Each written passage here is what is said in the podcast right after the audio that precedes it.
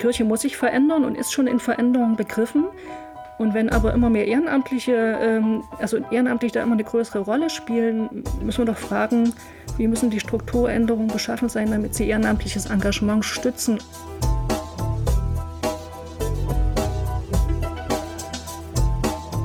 Gemeindearbeit würde sich eigentlich neu sortieren, nicht mehr, nicht mehr nach der Denke, was, was müssen wir alles machen, sondern wofür haben wir Leute, die, die was machen wollen.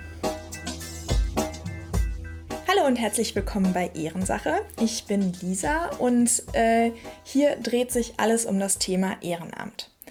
Ehrensache ist ein Eule-Podcast, der produziert wird von Ruach Jetzt.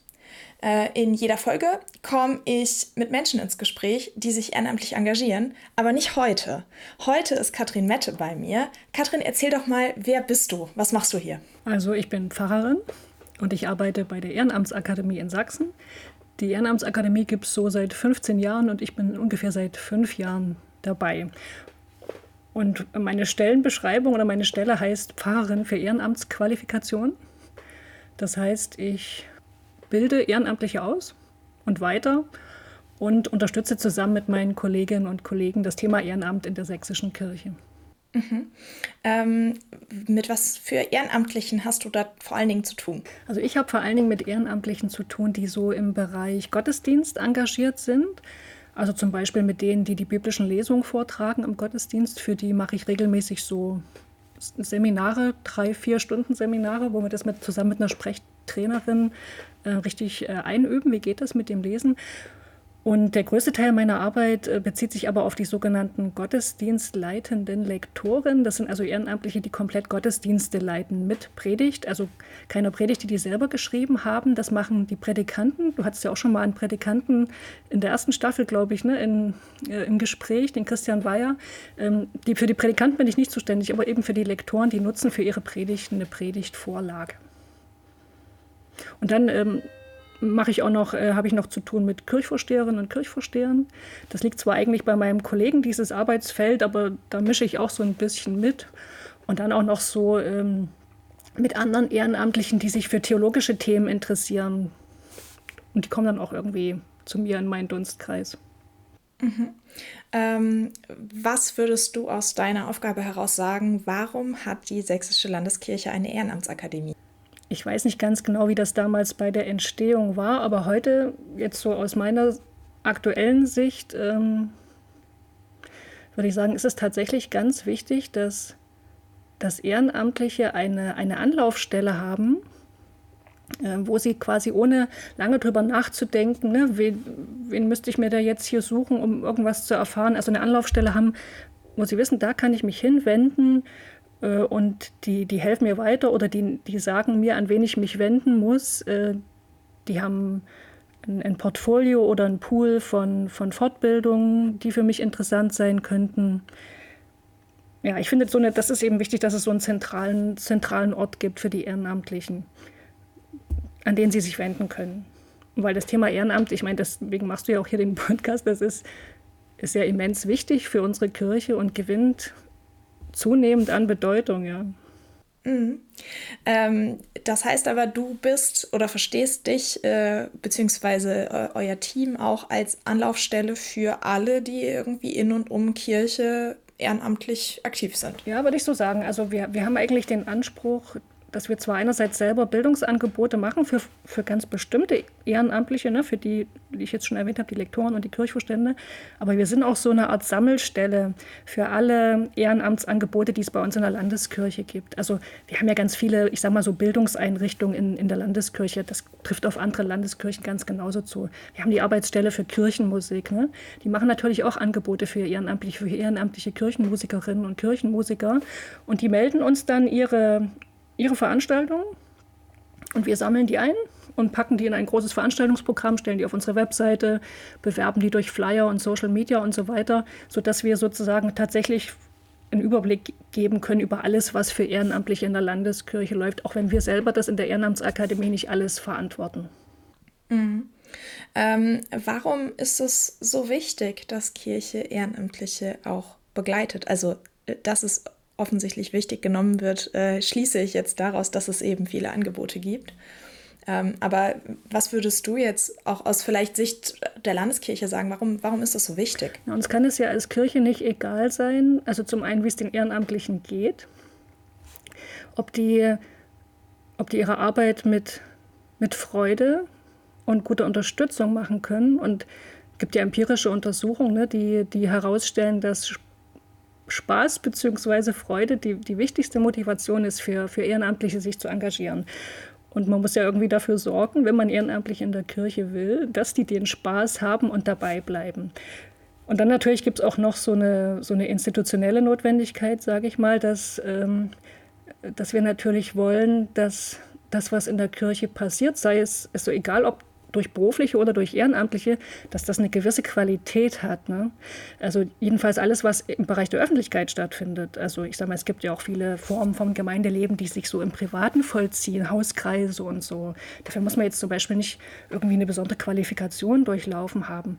Aber wenn jemand am Sonntag Vormittag in einem öffentlichen Gottesdienst agiert, äh, wünscht sich die Kirche verständlicherweise, ähm, dass das gut ist, was der da macht, dass der, dass der weiß, was der da macht, ne? dass der weiß, wie er sich bewegen muss, äh, dass er jetzt nicht irgendwie denkt, ja, ich, ich lege jetzt hier den, den, den Text so aus, wie es mir gerade in den Sinn kommt, sondern dass der das verantwortlich macht, ja? also mit einer gewissen theologischen Kenntnis und einem, dem Anspruch, dem, dem zum Beispiel in dem biblischen Text auch gerecht zu werden. Und das stellen wir halt sicher, indem wir so eine Ausbildungslehrgänge zum Beispiel für Lektoren und Prädikanten haben. Oder die Pflege des Kirchgebäudes, ja, das wird ja jetzt, also früher haben das die Büro, haben das beruflich gemacht, hatte jede Kirchgemeinde einen eigenen Kirchner. Jetzt machen das Ehrenamtliche, meistens sind das die Kirchvorsteherinnen und Kirchvorsteher. Und in so einer Kirche, da kann man ja auch jede Menge falsch machen, sage ich mal. Du musst ja aufpassen mit, dem, mit den Kunstgegenständen und so. Und das ist doch gut, wenn die Ehrenamtlichen da irgendwie Know-how an die Hand kriegen und jemand, der ihnen sagt, ja, bei dem Fußboden müsste da und da drauf achten. Und wenn ihr das Holz, äh, das, das, das, kleine Häufchen da von diesen Holzspänen seht, dann, dann wisst ihr, hier sind Holzwürmer aktiv und muss man auch Maßnahmen ergreifen. Ja. Mhm. Also eine weite Brandbreite oh, das war ein schwieriges Wort, also eine weite Bandbreite an, ähm, an Fortbildungsmöglichkeiten auch, äh, die Qualität sicherstellen, aber ja auch einfach Fortbildungen sind, die man als ehrenamtliche Person so mitnimmt. Ne? Also was lernt auch über das Ehrenamt.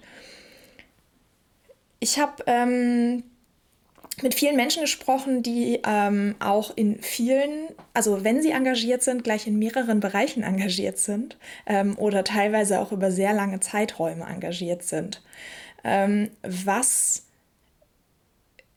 was bedeutet das für das Ehrenamt? Oder was ist Ehrenamt eigentlich aus deiner Perspektive? Was würdest du sagen? Okay, das waren jetzt gleich mehrere Fragen auf einmal. Also dann ja. fang da an, wo du magst. Also Ehrenamt, ähm, ich, für mich ist das ganz simpel, ja, das ist also kirchliches Ehrenamt. Das ist eine, eine Tätig ein Engagement in der Kirche, das auf Freiwilligkeit und Unentgeltlichkeit beruht und in der Freizeit stattfindet. Also das ist, ist ganz schlicht, aber ich finde, mit dieser Definition kommt man ziemlich weit, wenn man über das Thema Ehrenamt nachdenkt, auch wenn man theologisch über das Thema Ehrenamt nachdenkt übrigens. Also es ist, ist unentgeltlich, was, was nicht heißt, dass es nicht irgendwie Aufwandsentschädigung gibt, ne?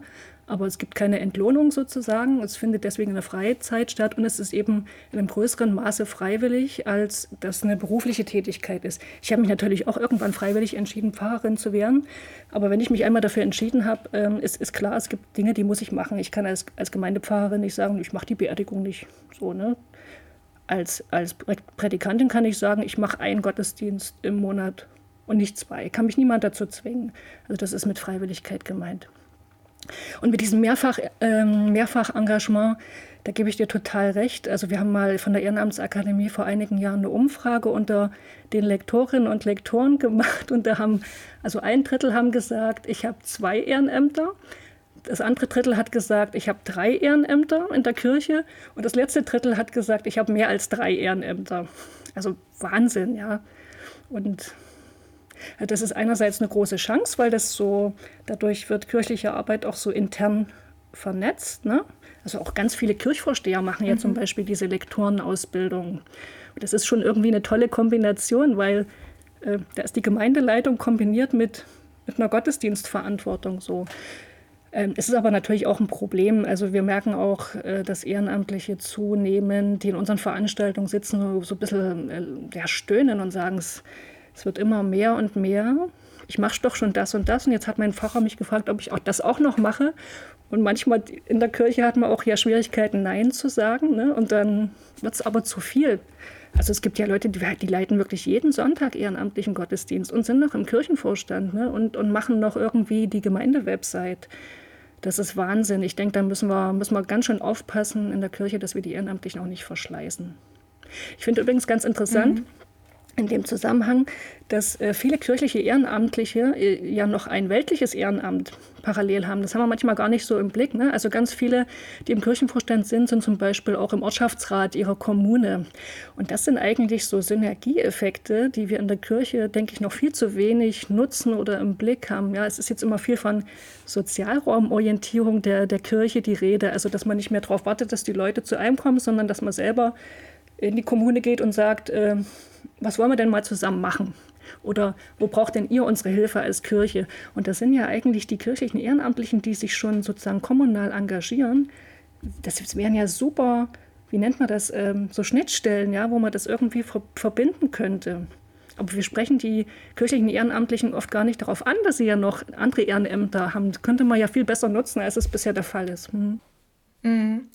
Ähm, ja, ich habe äh, auch mit, mit einer Person gesprochen, ähm, die sich ganz gezielt an einer Stelle äh, engagiert ähm, und auch so sagt, so, naja, aber ähm, ich, ich mache ja gar nicht so viel. Ähm, und, und das ist ja ähm, eigentlich nur ganz wenig äh, neben dem Beruf. Also ich glaube auch so, wenn Ehrenamt immer was ist, was irgendwie so ganz viel Zeit wegnimmt, dass äh, ja, lässt andere, die halt nicht so viel Zeit haben, weil sie halt zum Beispiel Vollzeit arbeiten ähm, oder noch eine Familie haben äh, oder beides, mhm. ähm, sich dann auch schlecht fühlen, obwohl die sich ja auch schon engagieren. Ähm, was, was kann man, wie kann man, äh, wie, wie, kann man Ehrenamt einfach so wertschätzen, dass auch ein kleines Engagement äh, einfach was, ja, was Schönes ist, was wirklich wertgeschätzt mhm. wird auch?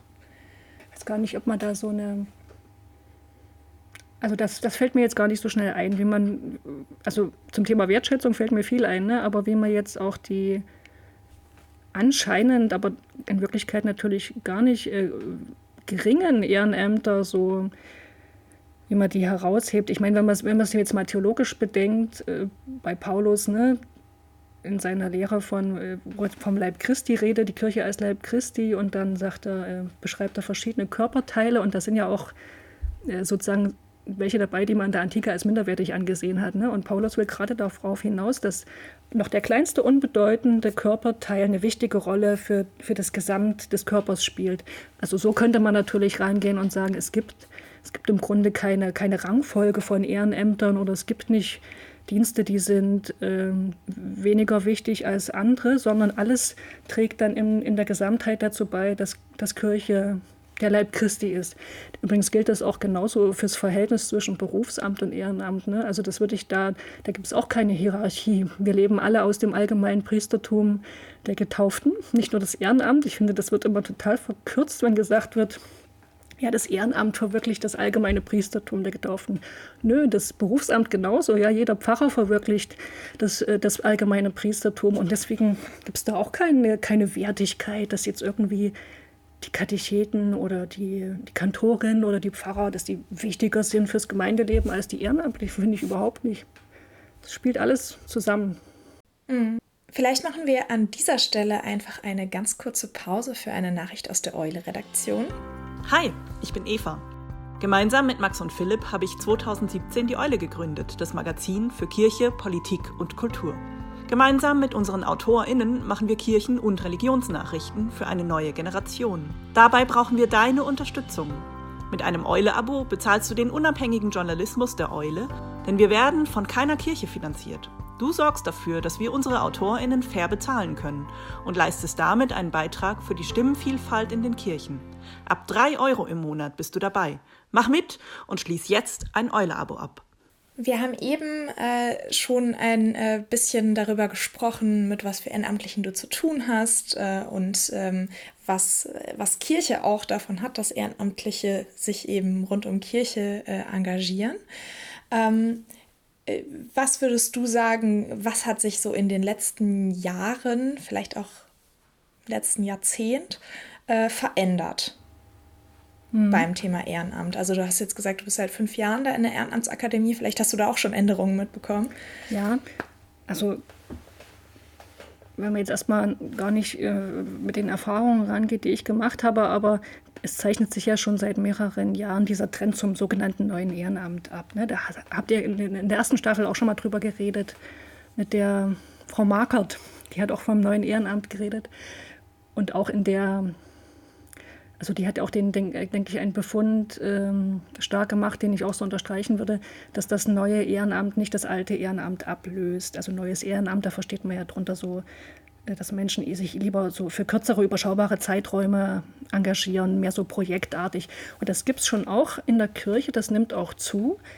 Aber es gibt genauso noch das klassische, sehr langwierige äh, Ehrenamt. Also über die Hälfte, gibt es eine, gibt's eine Untersuchung, über die Hälfte der Ehrenamtlichen in der, in der Kirche sagen, sie machen ihr Ehrenamt schon länger als acht Jahre. Ja? Also das ist ja total lang so. Deswegen, also es gibt schon diesen, das neue Ehrenamt ähm, spielt eine größere Rolle, aber löst das Alte auch nicht total ab. Ähm, dann, das ist jetzt auch erstmal so eine äh, empirisch fundierte äh, Entwicklung, dass sich zunehmend mehr junge Menschen und Menschen in der mittleren Lebensphase ehrenamtlich engagieren als früher. Also mittlere Lebensphase meine ich jetzt so 40 bis 50, also so mein Alter. Ähm, früher waren es stärker die, die, die Älteren ne? und jetzt ähm, ziehen die anderen Jahrgänge nach und das finde ich erstmal eine sehr schöne Entwicklung, weil es natürlich viel besser die Breite auch der Kirchgemeindeglieder repräsentiert. Ja, wir haben jetzt auf einmal äh, Jugendvertreter in den Kirchenvorständen in Sachsen. Das ist regulär so vorgesehen, dass dass äh, Leute zwischen 16 und 27 berufen werden sollen in den Kirchenvorstand, finde ich eine total schöne, schöne Entwicklung. Dass nicht mehr so die, die alten Weisen alles bestimmen, sondern eben Menschen aus allen Generationen. Was ich noch so beobachte, dass äh, immer mehr von den Feldern, die früher klassischerweise wirklich die beruflichen ausgefüllt haben. Ne? Und da habe ich jetzt natürlich vor allen Dingen so Gottesdienst und Kirchenmusik im Blick, dass die eben immer mehr von Ehrenamtlichen bespielt werden also wir haben jetzt äh, in Sachsen insgesamt 1000 ehrenamtliche Prädikanten und Lektoren insgesamt, ja. Ähm, das ist doch Wahnsinn. Also dieses, das Feld Gottesdienst ist gar nicht mehr exklusiv irgendwie für die Beruflichen vorgesehen, sondern es wird eben jetzt ganz maßgeblich von Ehrenamtlichen gestaltet. Das ist auch so eine Entwicklung. Und dann generell vollzieht sich ja gerade ein großer Transformationsprozess in der Kirche. Und der betrifft die Ehrenamtlichen natürlich ganz genauso. Ne? Also den kann man, der hat ja ganz viele Facetten. Ähm, äh, die, die Kirche verliert an Bedeutung. Wir haben den massiven Mitgliederschwund. Wir haben totalen Personalproblem. Also einerseits werden ganz viele Stellen gekürzt, andererseits findet man ja auch gar nicht mehr Leute, die in den Berufen ähm, so arbeiten wollen. Das betrifft auch die Pfarrerinnen und Pfarrer, es betrifft aber auch bei uns in Sachsen ganz stark die Gemeindepädagogen. Es gibt ganz viele vakante Stellen. Ja, und was macht das mit der Kirche? Was bedeutet das auch für, für die Rolle der Ehrenamtlichen? Den wächst immer mehr Verantwortung zu. Und da muss man natürlich fragen, ob die Strukturen, wie sie jetzt bestehen im Moment und wie sie auch vorangetrieben werden durch die Strukturreform, die immer größere Verwaltungseinheiten schaffen, ne, ob das gute äh, Bedingungen für ehrenamtliches Engagement ist, also sind. Ob Ehrenamtliche nicht eher dazu neigen, sich in überschaubaren ähm, Einheiten zu engagieren, ne, weil sie das im, im, Blick haben. Das müsste man mal untersuchen, ob das wirklich so ist und dann eben seine Schlüsse draus ziehen. Ähm, das ist, denke ich, so eine Aufgabe für die Zukunft. Ja. Kirche muss sich verändern und ist schon in Veränderung begriffen. Und wenn aber immer mehr Ehrenamtliche, ähm, also Ehrenamtliche da immer eine größere Rolle spielen, müssen wir doch fragen, wie müssen die Strukturänderungen beschaffen sein, damit sie ehrenamtliches Engagement stützen und, und, und befördern. Und nicht mehr so sehr gucken, wie schaffen wir möglichst schöne Bedingungen, die es gut für die Beruflichen machen. Das war, glaube ich, bisher oft der Fokus unserer, unserer Strukturreform. Mhm. Okay, also das Thema Strukturen, die im Idealfall auch ehrenamtliches Engagement fördern, ähm, hast, du, hast du jetzt schon genannt. Ähm, welche Herausforderungen siehst du sonst jetzt vielleicht gerade in den kommenden Jahren äh, für Kirche beim Thema Ehrenamt? Also erstmal so was ganz Simples, die Digitalisierung, ne, das muss jetzt irgendwie vorangehen. Ich merke das auch bei den, bei den Kursen, die ich mache, die werden auch immer digitaler. Also man kann natürlich nicht alles digital machen, ähm, wie, man, wie man segnet und so. Das, das kann ich niemand am Bildschirm zeigen. Das muss man so richtig ausprobieren. Aber es gibt viele Einheiten, gerade zur Theologie und so. Das machen wir mittlerweile digital. Äh, aus dem Ansinnen heraus, zum Beispiel auch Menschen in der Familiengründungsphase ne, zu ermöglichen, an solchen doch etwas längeren äh, Weiterbildung oder Ausbildung teilzunehmen. Die können eben nicht sechs komplette Wochenenden irgendwie ähm, sich mal frei nehmen und ihre zwei- und dreijährigen Kinder dann so dem dem Partner oder der Partnerin allein überlassen. Und dadurch, dass das so ein bisschen digitaler wird, ähm, ähm, können die dann auch an unseren Ausbildungen teilnehmen. Überhaupt, ähm, das, das merken wir jetzt auch schon in Sachsen, der Bedarf nach guten IT-Lösungen, an denen Ehrenamtliche auch teilhaben, der ist ganz groß. Ne? Also wir brauchen eine gute Cloud und, und Webbaukastensysteme, die Gemeinden gut adaptieren können, so eine Sachen. Also das das kann man jetzt, glaube ich, gar nicht so, so im ganz Großen beantworten, deine Frage, sondern es sind so viele kleine Bausteine, viele kleine Arbeitsfelder, Felder, wo sich was, wo sich was tun muss. So. Mhm. Also, wo ich jetzt äh, direkt dran gedacht habe, ähm, ist äh, im Zuge von diesem Thema ja. neues Ehrenamt. Ähm, Menschen engagieren sich eher in zeitlich überschaubaren Räumen an, ich sage jetzt mal, bestimmten Projekten. Und dann, ich weiß nicht, wie das äh, jetzt in Sachsen ist, aber dann sind so Legislaturen von Kirchenvorständen halt über einen eher hm. längeren Zeitraum. Das, ja, die so. Ähm, also welche, welche Baustellen sind da vielleicht auch gerade offen, um gerade diesen Veränderungen auch zu begegnen? Ja, das ist auch ein interessantes Thema. Äh, was, ähm, was sind so die gesetzlichen Vorgaben, ne? also die, die so ehrenamtliches Engagement vielleicht auch hemmen? Und da ist, kann man den Kirchenvorstand, die Kirchenvorstandsarbeit natürlich in den Blick nehmen. Andererseits, ist, ich bin da auch äh, ein bisschen zwiegespalten. Ich, ich denke auch, sechs Jahre sind echt ein langer Zeitraum, gerade wenn man einer von denen ist zwischen 16 und 27. Ne, so, da sagt man sich, wer weiß, wo ich in sechs Jahren bin, keine Ahnung, dann bin ich ja wahrscheinlich nicht mehr hier, wohne nicht mehr bei meinen Eltern und so. Andererseits, ähm, ich weiß nicht, ob du hast du schon mal im Kirchenvorstand mitgearbeitet? Nee, im Kirchenvorstand nicht. Ähm, ja. Da war meine Mama immer und es durfte immer nur eine ja, Person aus der Familie im Kirchenvorstand sein. Ähm, aber äh, ich, ich war äh, sechs Jahre Jugenddelegierte okay. in der Landessynode. Und äh, als ich, ich weiß noch, ähm, als ich angefangen habe, da war ich äh, Anfang 20, ähm, da haben Freundinnen von mir auch so gesagt, so, sechs Jahre hast du dich da jetzt verpflichtet, so ein Ehrenamt zu machen? Wie bist du denn darauf gekommen? Das ist ja eine unfassbar lange Zeit. Ähm, die sechs Jahre waren jetzt letztes oder vorletztes Jahr zu Ende. Ähm, und dieselben Freundinnen, die das damals gesagt haben, haben gesagt, oh, das ging jetzt aber doch recht schnell ja, rum. Ja. Und ähm, aber ich weiß auch, dass ich damit ähm, jetzt nicht so die Regel bin, dass ich mich darauf einlasse zu sagen, ja, ich mache jetzt sechs Jahre dieses Ehrenamt. Ähm, und ja, ich meine, ich habe auch keine Ahnung gehabt, wo ich dann lande und wo ich dann bin. Aber Lisa, ähm, würdest du nicht sagen, man, man braucht noch ein bisschen Zeit, um das alles zu durchschauen und da reinzukommen? Ne? Das ist ja nur, auch gerade die Kirchenvorstandsarbeit, ähm, das ist ja jetzt kein Pillepalle. Also ne, da triffst du ja wichtige Entscheidungen so und ähm, auch du musst ja informierte Entscheidungen treffen und da muss man sich doch in einige Angelegenheiten relativ einarbeiten.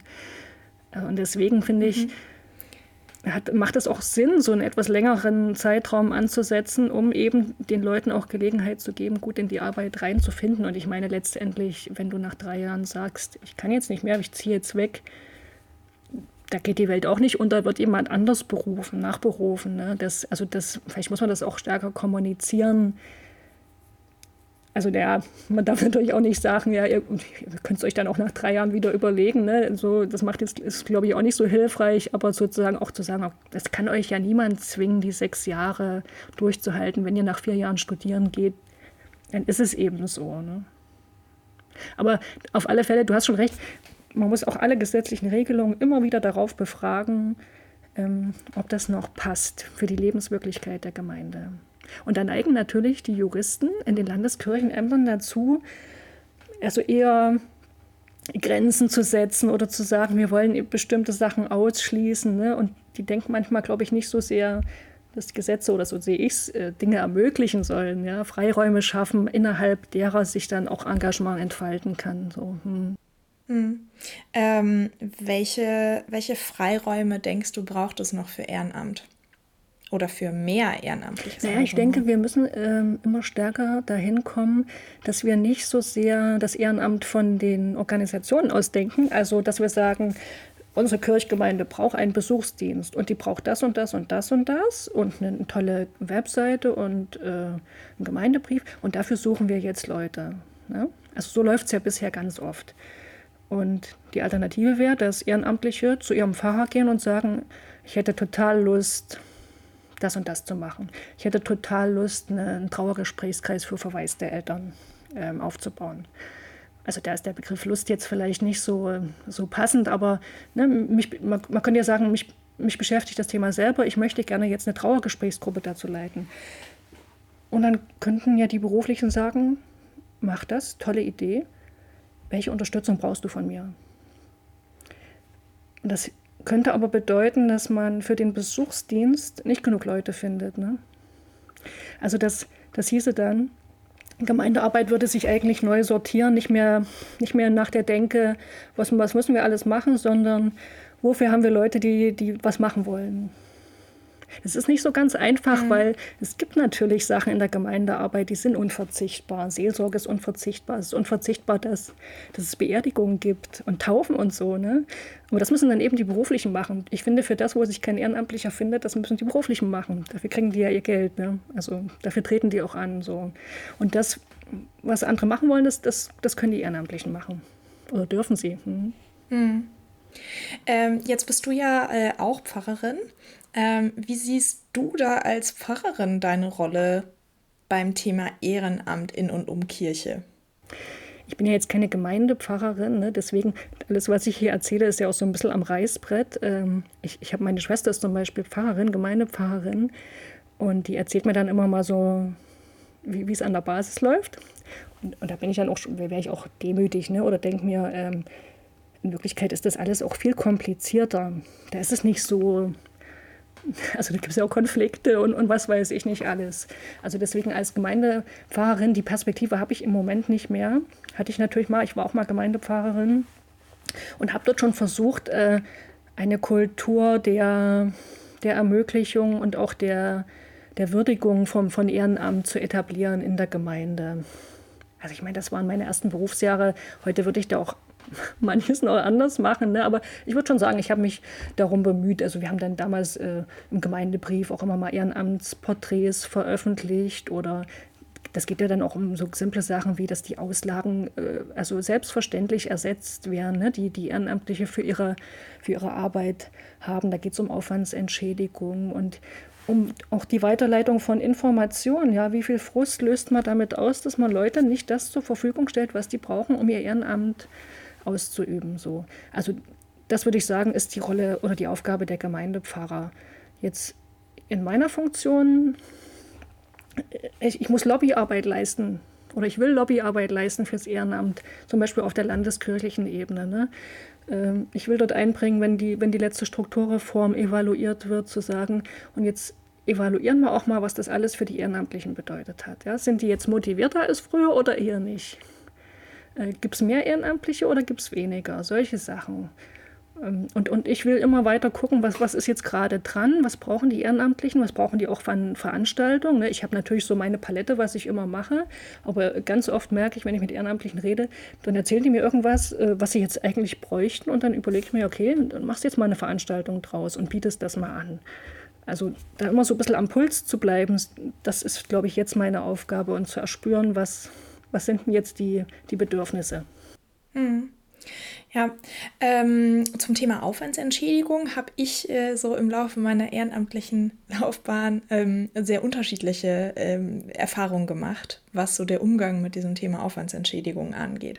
Ähm, auf manchen Ebenen wurde da eher sehr offensiv gesagt, hier äh, habt ihr das Formular ähm, und äh, ja, füllt aus, was ihr an Fahrtkostenerstattung bekommt. Ähm, oder was ihr auch sonst an Aufwandsentschädigung bekommt. Ähm, und in anderen eben war es eher so, dass man nachfragen musste. Wenn man nachgefragt hat, hat man es auch eigentlich immer bekommen. Aber ähm, ja, was denkst du, ist da so ein, ja, ein guter Umgang mit ähm, oder was können äh, Ehrenamtliche vielleicht auch einfordern, äh, wenn eben nicht so offensiv damit umgegangen wird, was sie eigentlich auch bekommen an Aufwandsentschädigungen wie ja. Fahrtkostenerstattung oder das ist, äh, Ich würde da deinen Eindruck bestätigen, das läuft total unterschiedlich in den Gemeinden. Also es gibt wirklich Gemeinden, da ist das ganz, ganz regulär Fahrtkostenerstattungsanträge und Aufwandsentschädigung. Und in anderen läuft es eben gar nicht. Ähm, ich würde die, die, die Ehrenamtlichen ermutigen, äh, das, das zu sagen. Also einfach äh, zu sagen, das steht mir, steht mir zu. Hier, ich hatte die und die Auslagen, bitte erstattet mir das. Also ich meine, Aufwandsentschädigung äh, erstattet ja, das ist ja meistens so ein Pauschalbetrag, ne, der die Materialkosten ausgleichen soll, die du hattest, äh, um dein Ehrenamt aus, auszuüben. So. Und viele Ehrenamtliche, wenn die dann diese Aufwandsentschädigung kriegen, die spenden die ja dann auch wieder, ne? Oder sagen, wir brauchen die gar nicht. Aber dann ist es wenigstens im Haushalt drin und es bildet sich ab, dass Ehrenamt eben auch was kostet, ja. Also ja, das ist, und natürlich muss auch auf landeskirchlicher Ebene muss, muss da auch einiges geregelt werden. Also zum Beispiel für die Lektorinnen und Lektoren in Sachsen ist immer noch nicht geregelt gesetzlich, dass die eine Aufwandsentschädigung kriegen. Was ich total bescheuert finde, weil die haben, die kaufen sich ja auch Bücher und, und arbeiten mit ihrem Rechner und im Internet und so. Ne? Also da müssen dann eben wieder Stellen wie die Ehrenamtsakademie darauf äh, hinwirken, dass sich da auch ähm, auf, der, auf der oberen Ebene was bewegt. Hm. Ja, auf jeden Fall. Also ähm, ich finde halt auch, also viele Ehrenamtliche machen ja nicht nur, geben sie ihre Zeit, ähm, sondern je nachdem, wie engagiert man ist, ähm, macht man dann noch irgendwelche Vorlagen, indem man äh, irgendwo Fahrtkosten schon mal ähm, vorlegt, wenn man wohin fährt, ähm, oder dann auch irgendwie Materialkosten äh, vorlegt. Ähm, und dann ist, also ich weiß nicht, Ehrenamt soll ja jetzt nicht auch noch was kosten. Also das ist ja, es ist ja noch was, mal was anderes, äh, wenn man was spendet. Dann kann man das ja, ja auch äh, machen, ähm, wenn man das möchte. Äh, aber so die Erwartung zu haben, dass, ähm, dass Menschen nicht nur ihre Zeit, sondern auch noch finanzielle Ressourcen reingeben, ähm, das finde ich eine, eine Haltung, die ja. irgendwie ganz komisch ist. Ja. Ähm, was äh, ist für dich, vielleicht so als, als Ausstiegsfrage, was ist für dich ein Thema, für das du dich äh, im Kontext Ehrenamt ähm, demnächst einsetzen möchtest? Also du hast ja von vielen verschiedenen kleinen Baustellen gesprochen. Äh, was ist deine nächste Baustelle? Also meine permanente Baustelle ist eigentlich, dass ich daran arbeiten möchte, dass das Ehrenamtliche und Berufliche sich auf Augenhöhe begegnen. Weil ich das theologisch für geboten halte und auch für die Zukunft unserer Kirche ist das, denke ich, ähm, das muss passieren dass auch die Gemeinde nicht den Unterschied so macht. Ne? Also das ist ja gar nicht nur, dass man jetzt den schwarzen Peter den Beruflichen zuschiebt, die, die sich irgendwie für was Besseres halten. Das stimmt ja oft gar nicht. Aber die Gemeinde selber äh, setzt ja oft so Beruflichkeit noch höher an als Ehrenamtlichkeit oder die sagen, wir wollen aber vom Pfarrer gesegnet werden oder die Pfarrerin soll uns das Abendmahl äh, spenden. Und das so aus den Köpfen rauszukriegen und irgendwie was dafür zu tun, dass auch unser Gemeindebild sich wandelt. Also das das kann man jetzt nicht mal schnell mit drei, vier Schritten umsetzen, aber das ist so das Thema, an dem ich permanent dran bin und wo ich versuche, da das zu tun, was, was im Rahmen meiner Möglichkeiten steht, um das zu verändern. Ja, ähm, ich würde sagen, an dieser Stelle ähm, beenden wir einfach diese Folge. Ähm, vielen Dank, Katrin, für deine äh, Perspektive. Das war's schon wieder mit Ehrensache. Ehrensache ist ein Eule-Podcast, der produziert wird von Ruach Jetzt. Die Eule findest du mit verschiedenen Formaten hier auf deiner Podcast-Plattform sowie im Internet unter eulemagazin.de und auf allen gängigen Social-Media-Plattformen.